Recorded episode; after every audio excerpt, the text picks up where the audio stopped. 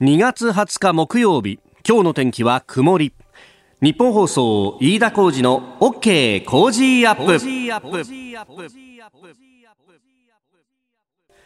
朝6時を過ぎました。おはようございます。日本放送アナウンサーの飯田浩二です。おはようございます。日本放送アナウンサーの新業一華です。日本放送飯田浩二の OK 工事アップ。この後8時まで生放送ですえー、まず電車に関する情報が入ってきましたね。JR 京浜東北線ですが山手駅で発生した人身事故の影響で桜木町と大船の間現在運転を見合わせています、えー、運転再開見込みが少しずれましてこの後6時40分頃になる見込みということです、はい。まあちょっと通勤通学そこに影響が出てしまうという方もいらっしゃるかもしれません、ご利用の方ご注意ください。おそらく各車線で振り替えを行うと思うんですけれども振り替えの方が混むかなというねえ、えー、感じもありますんで、えー、ご利用の方十分ご注意いただければと思います。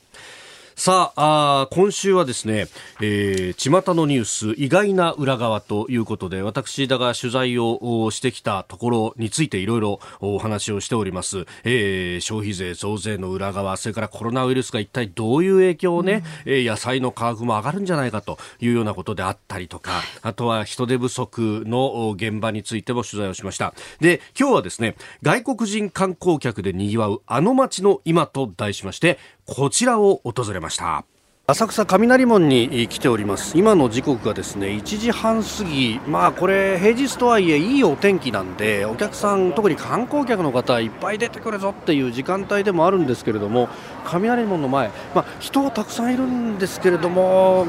夏に来た時に比べるとやっぱり少ないかな。前回は外国語の方がここ聞こえてたはずなんですけど日本語が聞こえるっていうのがあやっぱちょっと変化があるかなと。あ中見世の向こうまで見渡せるタイミングがあるんですよ。以前だったら考えつかなかったですね。ということで、浅草であります。そう、あの、去年の8月のね、スペシャルウィークの時の取材で、うん、あの時ほら、あの、とにかく暑い現場に行って取材をしようと。はい。ね。で、あの時はあの、人力車のね、えー、車夫の方にインタビューをしてっていうことをやって、で、その時にも浅草雷門、あそこはね、もうあの、いろんな車夫の人が、えー、お客さん引いてって待ってるところですから、ね、えー、取材をしてたんですけれども、やっぱ印象はちょっと違うなという感じもありました。ね。あの、まあ、素人がパッと見るだけじゃそんなにね、えー、何がわかるっていうもんでもないので、ずっとあそこでこう仕事をされてる、商売されてる方であったりとか、あるいは観光客をもう目の前でこうずっと見続けてきた、ええー、バスの乗降場でこう誘導してる方とかね、はい、にもこうインタビューをして、今どういう様子で、どういう見通しでっていうところを聞いてきましたんで、うんうん、えー、この後6時15分過ぎ、ぜひお聞きいただければと思います。さあ最新ニュースをピックアップいたします。スタジオ長官各紙入ってまいりました。えー、クルーズ船、えー、ダイヤモンド・プリンセス号、まあ、ウイルス検査で感染が確認されず症状のない乗客の下船が、まあ、昨日から始まったと。で、えー、初日は検査が早かった高齢者を中心に443人の方々が帰途に就いたと。いうことで、まあ、これを一面トップとしている方あ新聞が非常に多いですね、えー、4紙がこれに関連するものの一面トップであります、えー、朝日新聞クルーズ客443人下船、えー、同じ見出し毎日新聞。も新型肺炎クルーズ客443人下船。それから産経新聞はちょっと角度を変えてクルーズ乗員、えー、隔離不十分ということで、えー、客室待機後に感染増という国立感染症研究所の、えーまあ、調査についてを一面トップに挙げています。えー、これあの感染がいつ頃あったかっていう、まあ、発症からこうちょっと遡って考えてみると、えー、乗客の方の感染というのはおそらく乗客に対しての客室待機要請、まあ、あのいわゆる検疫のプロセスに入るよりも前に、え感染した方が多かったんじゃないかということが指摘されています。で一方で乗員に関しては、えー、お客さんを隔離して、まあ、客室待機があった後に、えー、増えているというような、まあ、ピークが2度あったということを、えー、日本環境感染学会の教授の方が、えー、指摘をしております。まあ、あの乗客同士っていうのは、まあ、あの下船する直前に船長さんのパーティーが大体クルーズ船ではあるのでそこらあたりとか、いろいろ船内大規模イベントがあったタイミングというのが非常に感染の契機になったんじゃないかという指摘で一方であの乗員に関しては、まあ、あの相部屋で生活していることが多いしそれから食事もあの大あの食堂で、えー、乗員用の食堂で、えー、一緒に取ったりなんかすることがが多いんで、まあ、そういったところで、えー検疫のプロセスに入った後に、まあ、船を維持するために、えー、働いていてその中で感染が広がった可能性というのを指摘しております。まあ、これはあ後々に向けてね、えー、いろいろと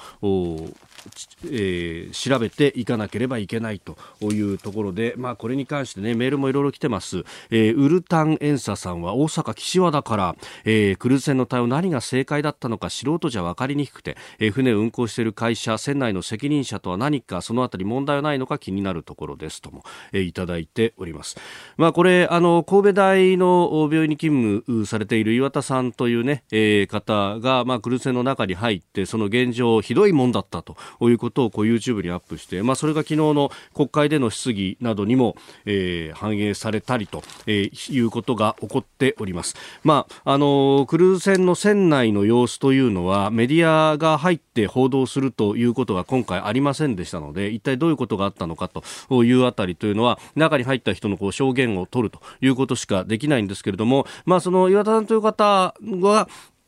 こう見たというのが今、一人歩きしているような状況ですが、まあ、それについてですね、あのー、まあ、別の意見というか、あ高山義弘さんというこの方は厚生労働省の技術参与をされている方で、まあ、あの新型インフルエンザの対策推進本部であるとか、か結核感染症科にもいるという、まあ、この方も技術参与で感染症の専門の方。で、えー、なおかつ、この岩田先生をですね、あの中に、えー、入るときに、まあ、あのおお知り合いだったということもあるんで、まあ、アドバイスをしたと、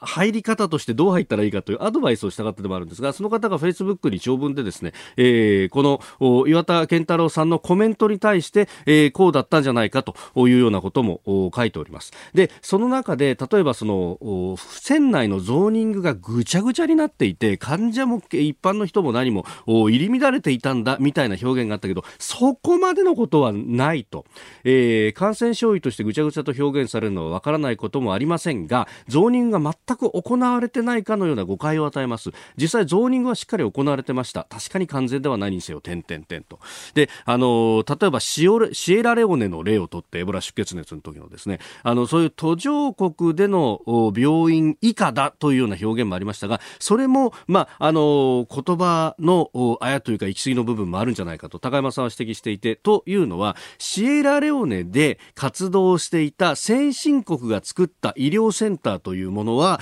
えー、先進国の知見が入った上で、えー、完全に隔離が行われる、行うことができる、えー、最適な環境を整えてから入っていくんで、確かにそういうところに比べれば既存のクルーズ船の中というのはいろいろと不具合もあるということは指摘してるんですが、ただ、例えばそういったアフリカであるとかの途上国の一般病院のひどさに比べればそこまでひどくはないですよと現場はあの必死にやっていたというような書き込みも書いてあります。まあ、あの、そういった最貧国の市中病院の感染管理の悲惨さと同一視させることのないようにお願いしますということが書いてあります。まあ、現場で、えーちょっとずつちょっとずつ改善していったというところもあるし初動対応として、えー、どこまでっていうのはもちろんあったけれども今まだ対応している人もいる中で、えー、不安と疑念が交錯する時だからこそ一致団結していかなければならないと思っていますというふうに書き込みを結んでおります。まあ、これ結構いろんな方があのリンク貼ったりとかしてこういう意見もあるよというのを書いてますんで、ええー、まあ、機会があればお読みいただくとあまた別の観点があるのかなという感じもあります。ます。まあ、あの今日も500人ほどの方クルーズ客の方が下船をするということでありますが、まあ、自宅での待機などを進めるという専門医の方の意見というのも今日の新聞には様々載っておりました。まあ、ただこれを、えー、発症前の段階で強制するというのは日本の法律上なかなか難しいと。えー、それはこう試験の私の権利の方のですね、えー、制限に当たると、えー、こういった非常事態に際して、えー、あるいはあの一種の強権的な発動というものをどこまで容認できるのか、えー、それが平時と有事でどうバランスを取るのかというあたりも今後は議論としてえ必要だと思います。今のところはこの今の法律の中で何ができるのかっていうのを必死にやる。で足らないものがあればそれこそ今まさに立法府が動いている国会の会期中であるということも考えると緊急で立法をするなりっていうことも今回に関してのみの特別措置法というものだって、えー、本来は考えていくべきことなんじゃないかと思います。ようやくそういう議論が始まったのかなでもやっぱり桜を見る会についてが多いよなというのが、えー、昨日の予算委員会などを見ていても、えー、非常に思うところでありますが、どうでしょうね。ちょっとずつ始まってきたのは評価しなきゃいけないというふうに私も思うんですが、まだ足らないところがあるとも思います。いかがでしょうか？経済にもいろいろ影響広がってます。これ後ほどやります。あなたの声を届けます。リスナーズオピニオン。ニュースについてのご意見をお待ちしております。今朝のコメンテーターはジャーナリストの鈴木哲夫さん。取り上げるニュースですが、まあ、新型肺炎について、えー、習近平国家主席の4月の国賓での訪日についてて、えー、も取り上げてまいります。それから野党4党市民連合と連携、児童相談所、えー、そして、えー、小池都知事が都政運営方針表明でテレワークを企業に呼びかけと。まあこれ、新型肺炎もあるんで、えー、テレワーク、まあ自宅でね、仕事をするっていうのもいろいろ出てきてますね。横浜泉区さすらいの管理職49歳の方。うちの会社も基本的にリモートワーク、お客様訪問は OK だけれども、多数が集まるセミナーや会議は中止となりました。ただ管理職は前日リモートというわけにいかずなかなか辛いですと、えー、それから足立区匿名希望ひろちん先生。時差通勤が今日からうちの会社始まるんですと、えー、私も10時から19時に変更になりましたと、えー、他パートの方は遅くまでできないということで勤務時間が短くなって給料が減っちゃうとぼやいていますと。いただきました。あのーうちの会社の社内あの社内のね、えー、情報共有の、はい、ホームページ見たら、うんうん、あうちも今日からですねあのやるんだと。経理かなんかの、まあ、だから内勤の部署が、えー、時間変更して10時半からということになると、はい、まあだから各社そうやってピークの時間帯を、人が集まる時間帯に電車乗らないようにしようねとか、うんうん、いろんな工夫が始まってるようですね。はいさあ、オープニングでもね、お話ししましたけれども、浅草行ってきました。はい、まあ、そんなね、毎日通っているってわけでもないので、違いっていうのはなかなかわからないんですが、近所の方からもメールをいただきまして、あるいはツイッターもいただきまして、はい、えー、ツイッター、モロさん、近所なんで、この間夕方に浅草ロック行ってみたんですけど、かなり空いてましたね。中国からの団体さんがバスで乗り付けるラーメン屋さん、夕食時なのに一人もお客さんが入ってない状態でしたよ、と。タイミングによってはそういうことも起こってるのかな。大田区弘明さんドライバーの方秋葉原完全にバスいなくなりましたよね。浅草の人力車も待機している人力車が圧倒的に多いですからね、と。ドライバーさんだからそういう変化ってわかるんだろうね。外国人観光バスね、えー、少なくなってると。まあ、あそういうですね、実感の部分というのを現場に行くとやっぱりいろいろ聞けるなというのがわかります。え多くの外国人観光客を乗せてやってくる団体専用バス。そのあの降りるところ乗るところっていうのは大体ここですよっていうのが決まってるんですね。で、えー、その停留所でですね誘導している方にお話を伺いました。こちらです。1月ぐらいから変わりましたこの辺って。病気が出てからね。結局中国が来なくなってから団体が。ああ数でいうとどのぐらいからどのぐらいになったって感じ？7割は来なくなったんじゃないですか。これもともと1日で何台ぐらい来てたんですか？いやだから子供って120ぐらい、うん、東部の方でもって50から60ぐらい下ろしたんですけどそれが今もう3分の1ぐらい。お寺見れば。あお寺見ればね。ね ガラガラですよねお寺がね、ね。うん、今日の数字。5台。これ今今1時前で。5台。ええじゃあ1時間に1台ちょっとしか来ないっていう。最近バスの運転手さんに聞くと台湾あたりがキャンセルが出てる。第二の武漢だから日本は台湾専門にやってる運転手さんたちが言ってますよね今5台って言ってましたけど、うん、あそこの乗降場って朝9時からじゃないとバスつけちゃいけないってことになってるんですよ、はい、だから9時から勘定して9でしょ？10、11、12、1、まあ、4時間ぐらいで5台しか来てないっていう。今までと全然違う。あのその時間帯で大体50台ぐらい今までだったら来てたよって言うんですよ。うんだ相当変わったんだなという感じ、そして台湾って話が出ましたけど、あの今日新聞でも、ね、報じられてますが、タイも日本への渡航は注意しろした方がいいよっていうような勧告を出したりとか、結構そういう目で日本が見られつつあるぞという中、やっぱりお客さんも減ってるなというところなんですが、じゃあ、えー、実際にお店やってらっしゃる方はどういう実感なのか聞いていました。かなりの人が減ってますね。やはり中国の方が減ってそれに付随して全体的に減ってるんじゃないかなと、はい、まあ2月の初め9割減ぐらい。今ほとんどゼロに近い。中国の方に関してはですね。桜のシーズンっていうのは特にお客さん来るシーズン。やはり桜は多いですね。じゃあその辺がこれから先収束しないというちょっと悪いシナリオを考えると影響を受けるかも、かなり厳しくなっていくと思います、まあ、あの全般的にインバウンドに切り替えてしまってます。観光立国という形でね、うんうんうん、そうすると、まあ、どちらから収入を得るかというとやっぱりインバウンド、うんうん、切り替えてしまったところは、うん、やっぱりそれだけ反動が大きいと思います、うん、この辺の近くの皆さんとお話して、はい。どうすると言ってもどうしようもないわけですよ。ですからまあ我々は収束はいつになるまあそれの反動でまた来ていただければいいのかなと。オリンピックに関してはですね世界から集まるなんといっても東京では中では浅草っていうのは強いと思いますのでね一日でも早い収束これを願っております。浅草中見世裏にある和装小物衣装のお店大丸衣装さんの店主の大森さんの声でありました。まあ、これから先っていうのは書き入れ時が結構いろいろあって、最近だとお花見を目当てに観光客、外国から来るって結構あったんですよね。そうすると隅田川沿いって桜綺麗じゃないですか。うん、そのまま浅草に来るっていう、ね、あるいは浅草起点にそっちにも行くっていう人も結構いたんで、そのあたりの一つのピーク。そしてその先はオリンピック。ね。うん、えー、なので、まあ、早く収束してほしいと、おそこをもう本当、形を飲んで見守っているというところなんですね。まあ、ただ、希望としてしては、やっぱりそういうこう、日本の魅力っていうのは変わってないはずだと。はい、ね。で、オリンピックが、ちゃんとやれれば、たくさんお客さんが来てくれて、そこをもてなす自身はもちろんあるんだと、皆さん、やっぱ語ってますんで、ここはですね、全力を挙げて、まずは収束させるというところをやっていかないといけないというのも改めて実感しました。えー、浅草の今、今日の巷のニュース、意外な裏側でした。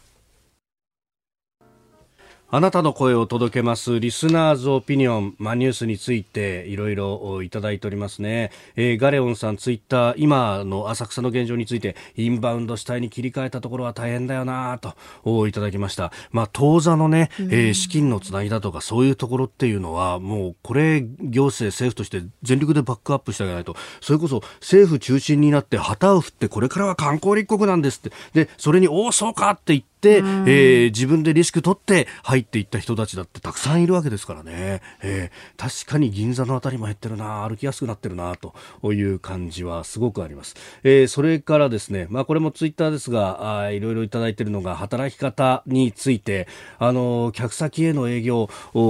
テノンさんですがツイッターで会社への訪問客はまだノーマスクですね。営業はマスク着用失礼なのか危機意識の問題かここ難しくて外ではマスクつけてる人が会社入るときににコート脱ぐのと一緒にマスクも外すみたいな人が、いや、気持ちとしてはわかるんだけれども、うん、その辺、こう、社会としてどこまで許容できるかだよね。本当はマスクしてた方がいいっていうのは、あの、医療の面、貿易の面からすると、当然そうだと思います。さあ、7時台はコメンテーターの方々とニュースを掘り下げます。今朝はジャーナリスト鈴木哲夫さんです。おはようございます。はい、おはようございます。先々週代打で出ていただきました。ありがとうございました。ありがとうございました。お帰りなさい。いえ、ありがとうございます。感想も来てます。えー、葛飾区重明さん52歳の方。えー、とっても有意義でしたよ。特にスクープアップのコーナーを丸ごとパラリンピックに使ってくださったのは本当に嬉しかったです。これを機にオリンピックとパラリンピックの間に飯田さんまた休んだらどうですか？パラを盛り上げのために。いかがでしょうか？そういう手があったか。今日もよろしくお願いします。します。2月20日木曜日時刻は朝7時を過ぎました。改めましておはようございます。日本放送アナウンサーの飯田浩二です。おはようございます。日本放送アナウンサーの新業一華です。あなたと一緒にニュースを考える飯田浩二の OK 工事アップ。7時台はコメンテーターの方々とニュースを掘り下げます。今朝のコメンテータージャーナリスト鈴木哲夫さんです。おはようございます。はいおはようございます。鈴木さんには番組エンディングまでお付き合いいただきます。では最初のニュースこちらです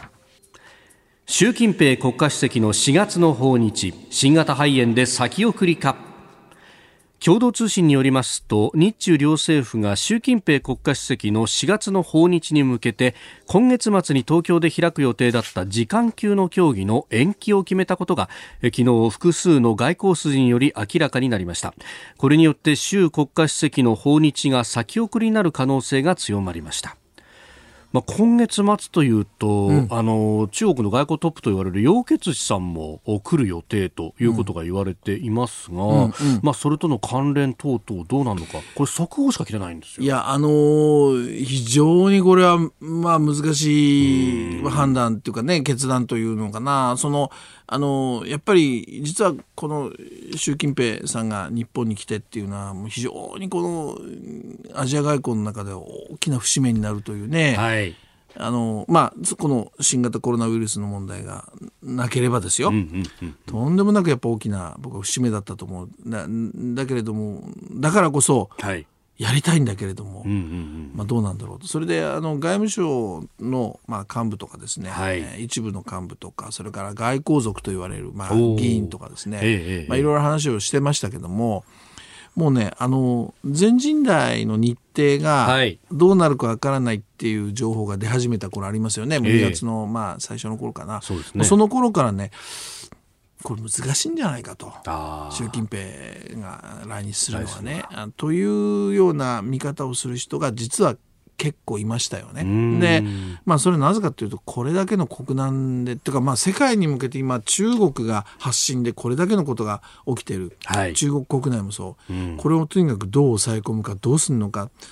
もうまさにこういう時にね自分の国をふっと開けて、はい、そら首脳会談で大事な会議であろうがで出てくるわけになかなかいかないんじゃないかってことですよね。それで安倍さんそこから先がまあ取材しててなるほどと思ったのは、はい、安倍さんの安倍首相の周辺でもちょっと、ま、2つの意見があったんですよ。でね、うん、あのまあある安倍側近に聞いたらばそのいやいやこのねやっぱり習近平はもう何としても来てほしいと。でそのさっき言ったようにこのそのものも非常に大きな、あ実は会談だし意味のある会談だし、はい、それからあの日本が例えばこれからねこの新型コロナウイルスの関係であのオリンピックがどうなるんだとかね、はい、世界のやっぱり不安がガンガン広がっていく中で、うんうん、あのまあある意味ではツーショットでね、はい、習近平とその安倍首相がツーショットで世界に何かメッセージを出すと、徹底的に封じ込めるとか、まあ一番いいのは収束の時期が見えてきたとかね、はい、だからもう春のタイミングでもうちょっと待って先での会談だから、とにかく何かしらやっぱりそういうふうに世界にメッセージ出せるから、ぜひ来てもらってね、っていうふうに言う側近と、はいあとベテラン議員ね安倍さんに近い、うんうん、この人は全く真逆のこと言ったんですよ。ほうほう。それ何かというと、はい、さっきちらっと言いましたけどもこれだけの国難の時にね、うん、習近平がね、うん、のこのこ出てくるってこと自体おかしい、はい、だからむしろね、ええ、あの安倍さんの方からね率先してね、はい、あの習主席ねあのもう見送りましょうと。うんうん。ね、こちら安倍さんのそうそう安倍さんの方からですよ、先にも見送りましょうでもう今はねもう全力を尽くしてくださいと。でもうその後にね終わった後にあの会談やりましょう。今はねもうむしろ、もう全力を尽くしてくれ。日本もできることをやるし日本自身もそうだし、えー、というふうに安倍さんから先にメッセージを出した方がまあ、安倍さんのねそのある種の,、まあ、ああのアピールというかな世界に対しての外交の的なアピールこれはね先に言った方がいいかもしれないっていう意見の人いたんです。なるほどなと思ってね。これ中国としてはやっぱりメンツとして、こう中国側から取り下げるのはなかなかできないってこともあるんですかね？いやまさにそういうことですよ。だから、いけませんと向こうに言わせないで、先に安倍さんの、いやいやもう、先回りして結構ですよと。はい、ね。今やるべきことはね、習主席これですよねっていうね。そっちの方がまあ非常に外交的なまあ成果っていうかねはあるんじゃないかあなるほどな。でね、一番あの一番まずいのは、はい、マスコミの一部がこういう感じで、い、やないかもしれないよとかね。なんか噂でわっと出て、はい、それで諦めちゃったみたいな形が一番よろしくないですよね。ずるずるしずられたみたいにそうそうそう。だからそういう意味ではね安倍さんが何かしらの決断をね、はい、するちょっとタイミングが来てるのかもしれませんね。うんえー、まずは習近平国家主席の国賓での4月の訪日について、えー、でした。おはようニュースネットワーク。東京有楽町日本放送キーステーションに全国のラジオ局21局を結んでお届けいたします。取り上げるニュースはこちらです。昨日新型肺炎の感染が確認されたクルーズ船の乗客443人が下船。新型コロナウイルスの集団感染が確認されたクルーズ船ダイヤモンド・プリンセスでウイルス検査で陰性と確認された乗客の下船が昨日から始まりました。厚生労働省によりますと昨日1日で443人が船を降りたということです。えー、今日も500人前後が降りると。で、え、下船は明日までかかるということですが、えー、昨日下船した乗客に日本放送宮崎優子記者がお話を伺っています。乗客の方ですか、はい、体調はいかがでしょうか？大丈夫ですよ。大丈夫ですか？これからどういった形で帰られるんでしょうか？いやもうあの JR で帰ります。この2週間の船内での生活をちょっと振り返っていただきます？快適でしたよ、ええ、皆さん我慢しながらね。えー、ということで、まあ、あの中で暮らしていらっしゃった方ね、えーまあ、もうあの出てきたところを捕まえて少しお話を伺うというような感じではありました貴重なね、あの声ですね。あの、まああの例えば中にいらっしゃる方でもそのほらあのお部屋がね、はい。えーまあ、換気もできるような、まあ、こうテラスがあるようなお部屋もあればもう密閉されたとこもあったり、はい、まあ、窓ない部屋とかね。もう何千人って乗ってるわけだから、まあ、いろんなねあの環境あるんでしょうけれども、うん、まああの僕もこれあの実はあれ接岸したあのもう直後でしたけどねもう約2週間前だけどあの中のある人をちょっと介して、はい、あの乗客の方と電話取材できたんですよね。その頃言ってたのはいや、はい、本質今考えたらやっぱ本質的なことをあの時おっしゃってたなと思ったんだけども、えー、結局ねその情報なんですよね。あの時は接岸して2日目ぐらいにはもう降りれるみたいな話だった。それがいやいや降りれない、はい、でどうなるの？どうなるの？よくわからない。で結局はその潜伏期間と言われる2週間はいてもらいますと、うん、で留め置かれる中でもいや一部では検査始まって、はい、えー、感染者が出たなんて言っている、うん、なんていうのかな？要するにあのあの時もあのそういう話になってましたけどももともと潜伏期間が2週間って言われているんだから、はい、日本に接岸もしくは入ってきた瞬間からね、やっぱり2週間はとにかく様子見ますよと、潜伏期間はっていう。これはやっぱり最初の大方針大決定としてやっぱりあるべきだったんじゃないでしょうかね。でそれを多分その方もおっしゃってた。だから、はい、最初に言ってくれと。えー、うん、そうすれば心構えもそうそうそうそうそうそう、うん、情報そのを公開していくっていうのはまさにそういうことでね。方針を最初に最悪の状況を決めるってほら危機管理っていうのはやっぱり、最初にやっぱ最悪の状況から入っていく、うん、だから2週間は絶対無理ですよ。もうダメですよ、でそこからいやいや実は10日が潜伏期間だったらじゃあ10日で出れますよって、はい、だんだん緩くなっていく、うん。うんうん、それがやっぱ正しいやり方ですよね。それが2日、いやいや3日止め置きます。いや5日です10日です。いややっぱり2週間ですって多分ねその精神的にその時もその方はちょっと精神的なところがそれは参りますよねっておっしゃってたけどそういうことだと思うんですよ。だから今回のやっぱりあのクルーズ船についてはよくやってますよ。日本政府はね、うん、やってるとは思うんだけれどもやっぱり反省点も多くて。はい。であとほらあの第1便のチャーター、はい、便のね、うん、帰ってきた時も、はい、あの2週間留め置かないで最初の時はですよ。最初はそのまま返すなんていう選択肢も 検討されていたと。そうなんですよ、うん、であの時も僕はいやちょっとおかしいんじゃないかと、うん、でも諸外国は全部、とにかく自分の国についてから2週間は、はい、まあ隔離って言葉悪いんだけれどもしますよと。まあ、経過観察をするというね。これがやっぱり普通の考え方ですね。で、はいあの、まあ、官僚の方を取材すると、いや、日本の場合は法律の問題とかええ人権とかいろいろあってね、はい。なかなかもう限界なんだと。んで、最近ほら、あの、例えば各自治体が、うん、例えば東京都とかいろんなところが感染者が見つかったって記者会見やってるでしょ。はい。でそういう時に、えーいや検査した後なんでこう仕事行くなって言わなかったんですかっていやいやあの法律的にそこまで言えないんですと、こう答え実際出てきますよね。そうですね。でもね危機管理ってやっぱそれじゃいけない。法律に縛られてはいけない、だか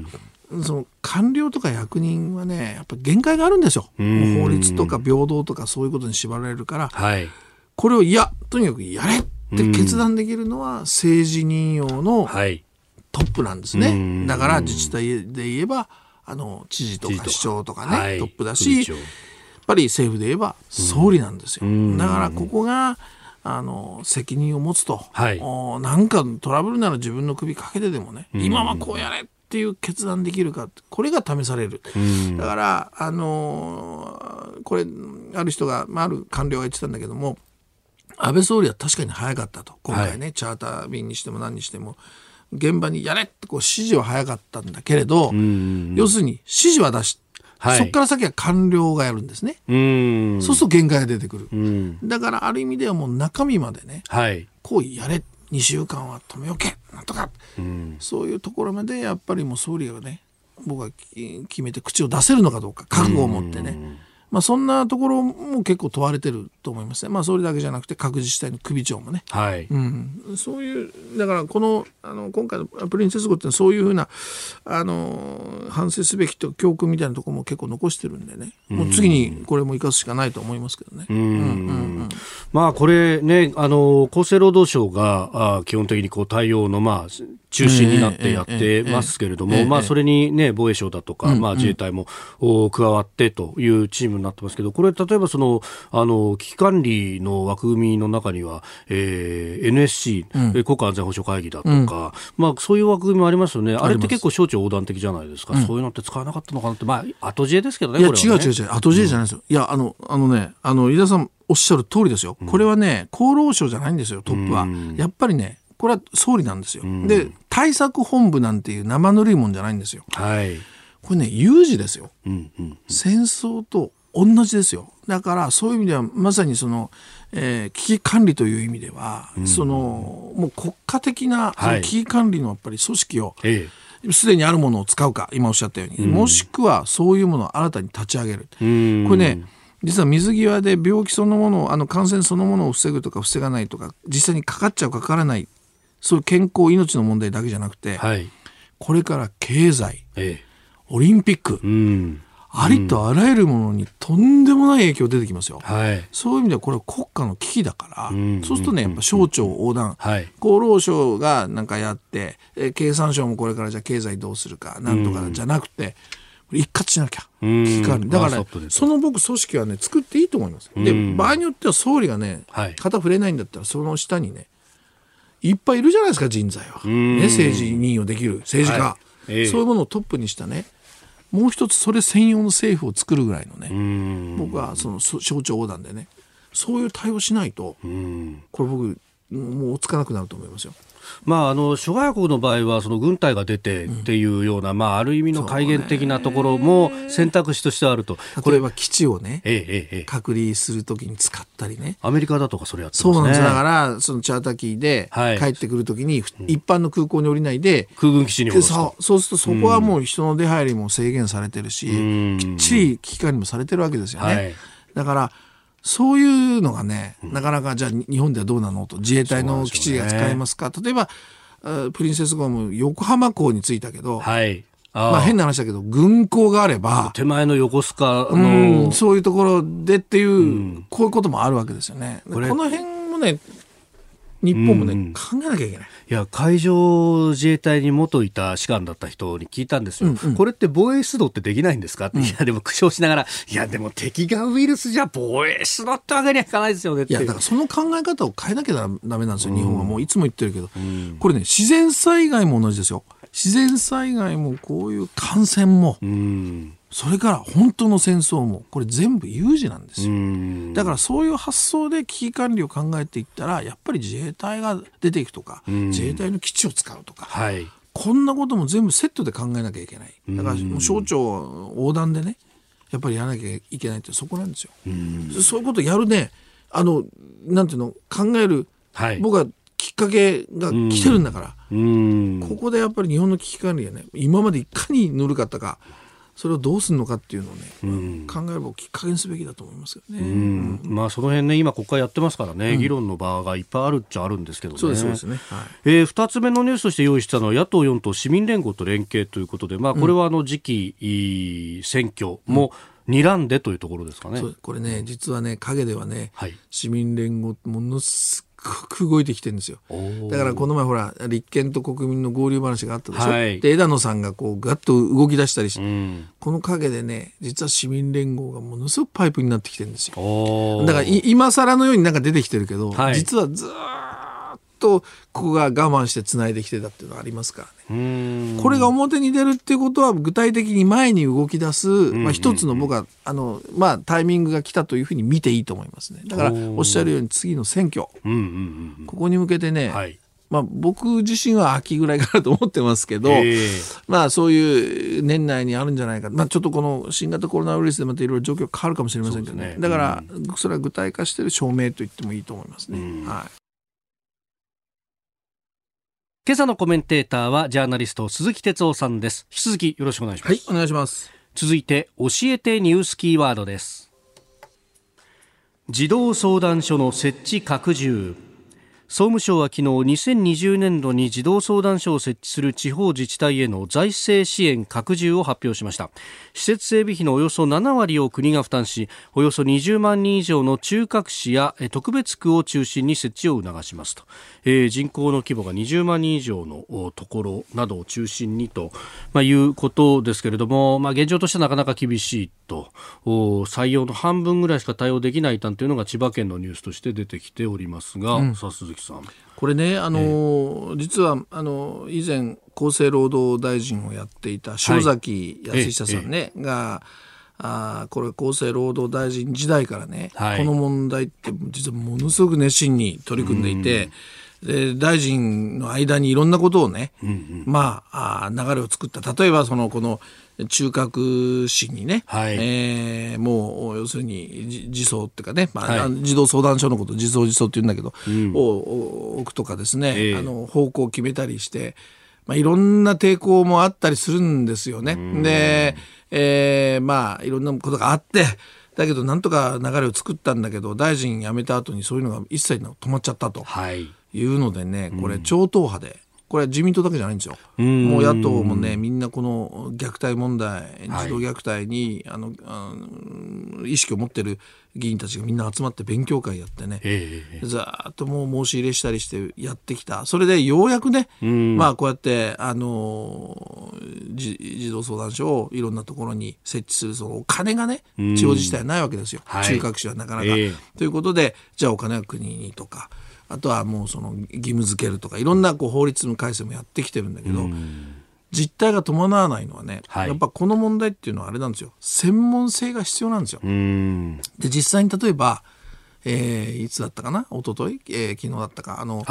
神戸で。うん。はい。門前払いをそうそう、夜中にね、あの、女の子が来たら、その、い今、そ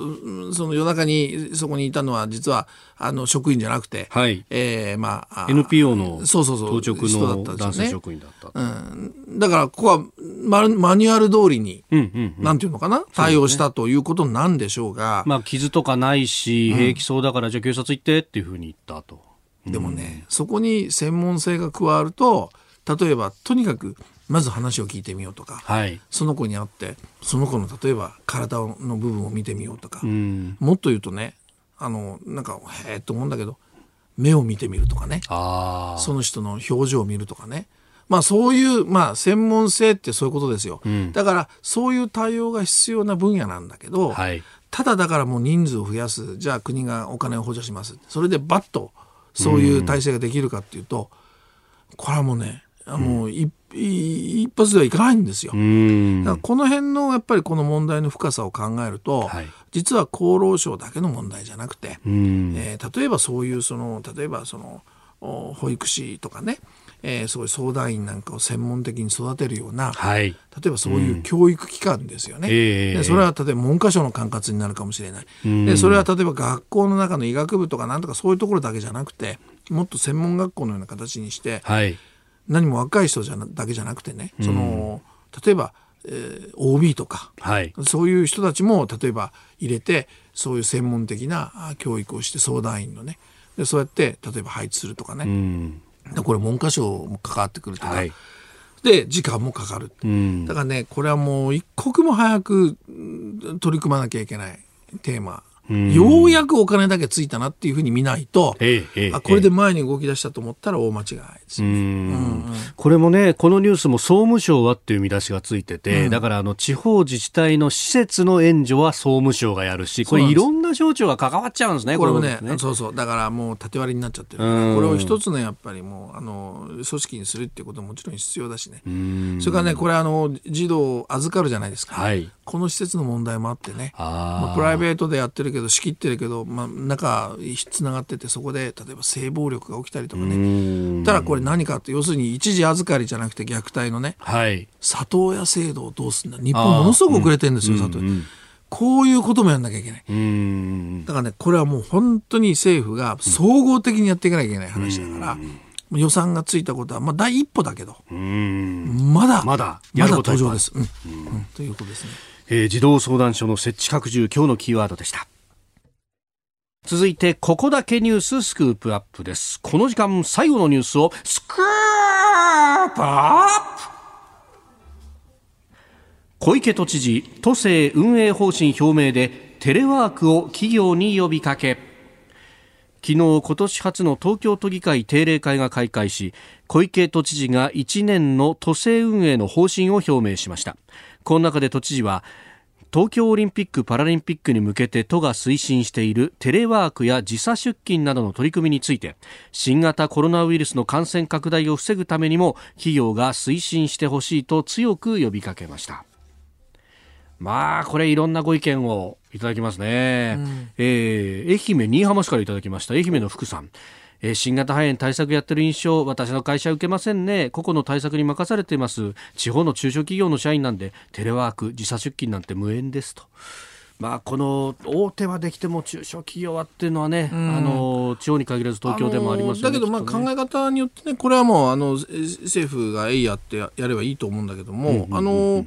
いきなり大きな企業、大きなその例えば東京のようなね、はい、あの大きな、まあ、大都市なんかでやるよりは、えええ、むしろ例えば地方の中核都市なんかでねあの逆に人数が少ないとか地域が狭いとか、はい、あ例えば中小お金がないんであればそれを何らかの形で支援すればいいあの特区のような形でね、はい、そういうじあのテレワークの実験なんてむしろ実はそういう地方のあの政令市や中核都市の方ができるかもしれませんよね。なるほど、うん、だから、うん、あの東京で必ずしもそのぴったりはまるかというとそうじゃなくてあのそういうところからあのむしろ地方からやっていくなんてこれはもう政治判断決断ですけどね、うん、そんなこともやれるかなと思うんだけど。まあこのそもそも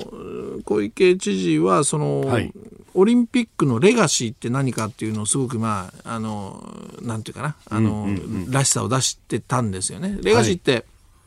それまでは例えばオリンピックに合わせて作ったその施設、はい、例えば国立競技場を建て替えましたけどね、えー、まあいろんなあの批判もあるんだけどあの、結局何も変わってないとかね狭くなったとかね、はい、あのいろいろあるんだけど。まあでもそういうな目に見えてああいうハードを立てた、うん、でこれがずっとその後も残っていく。目に見えるこう。うん、こういうのをレガシーなんていうこう思いがちだったけど、はい、うん、そうじゃなくてそのスポーツには関係ないことであるとか、うん、それからソフト、うん、こういうところでオリンピックをきっかけにね残せるものがあるんじゃないか、はい、まあ、その中の一つがこのまさにテレワークなんですよね。でテレワークって何かというと、まあ、実はなんか積極的というよりは、えー、オリンピックの間はあのー、すごく、まあ、人がいっぱい来て、はい、大変な交通状況も含めてなるわけですよね。うん。だから普通に仕事できないから、はい。じゃあ家でやるかっていう、どっちかというとネガティブな話なんだけど、これをきっかけにむしろじゃあテレワークはい。をやって、新しいその働き方み,、うん、みたいなものをね、試す。これ一つレガシーになるんじゃないかっていう発想なんですよ。はいこれ僕非常に面白いと思う。それから、うん新業さんが一生懸命ね、ええあの、いつもやっておられるパラリンピックもそうだけども、はいこれも要するに、ただ、障害者のスポーツを目の前で見ましょう、応援しましょうじゃなくて、うん。世界中からいろん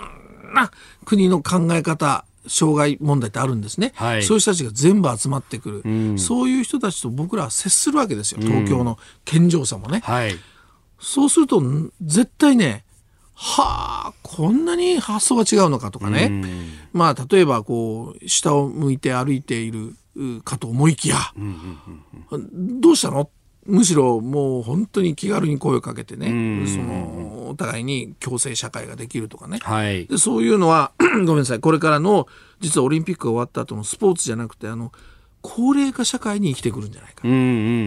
うんうん。高齢者だってほら、はい。ね、足が弱くなったりとかなんとか、障害者じゃありませんよ。だけど、はい。おあの年を取るとやっぱりなんかおかしくなってきちゃったりするわけですよ体がね、うん。そういう人たちの社会にこれからなっていく中で、あこの障害者スポーツでこそういう人たちと接するのはそこに何かヒントがあるんじゃないかこれもレガシーなんですねんだから必ずスポーツでスポーツの施設がはい残りましたじゃなくて、はいいろんな形で活かせると。んこれが、まあ、小池知事の言う、まさにこのテレワークもその一つ。そういうレガシー。で、うんところがそこへ来てね、新型コロナウイルスが来た。はい。で、まあ、うんこれも、まあ、ある意味では、ええ。そういう、うその、改革していくための一つのん。きっかけに、まあ、極めてこれはポジあのネガティブな話だし、はい。もうう大変ですよ、このコロナ対策を取らなきゃやらなきゃダメなんだけども、それを発想としては、はい。前向きにも変えられるところもあるんじゃないかというね。だからこう非常に発想としては面白いと思う。たただねただ。いやそれを超えるぐらい大変な状況になる可能性もあるわけですよ。うん。これオリンピックどうなるのかっていうのがねうん。僕取材ちょっとしてますけど東京都の幹部がね言うにはね、はい。IOC なんかはねなんか森会長はまあえー別に壁だみたいなニュアンスのことをね、はいあの森えー組織委員会会長は言ってたけどもね IOC はかなりねピリピリしてん調べてるみたいつまり感染者がどうかとか、はい病院がどうなってるのかとかねあと競技団体世界中のはい。ここからやっぱりもう心配だ。だとか。これでは選手がはい。いけませんとかボイコットする可能性が示されたりとかねだからねここのオリンピックに向かってさあどういうふうにねこの感染を防いでメッセージを出していくのかっていうね、はい。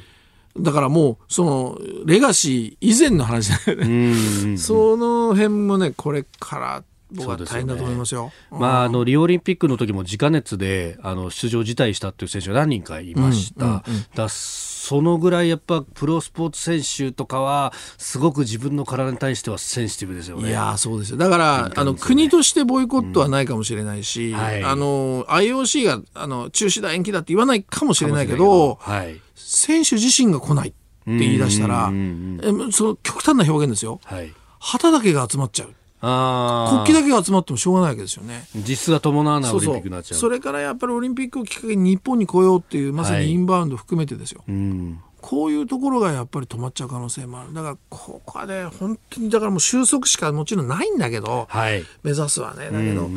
この辺に対してどういうふうに、まあ、情報を発信していくのかっていう信頼を発信していくのかっていうのこれはねもう大仕事ですよ。まあテレワークとかっていうのも本当駆使していかなきゃいけないぐらいのもんですね。そうですね、はいえー今日のスクープアップ都政運営方針のご紹介から、まあ、東京オリンピック・パラリンピックに向けてというところまでお話しいただきました。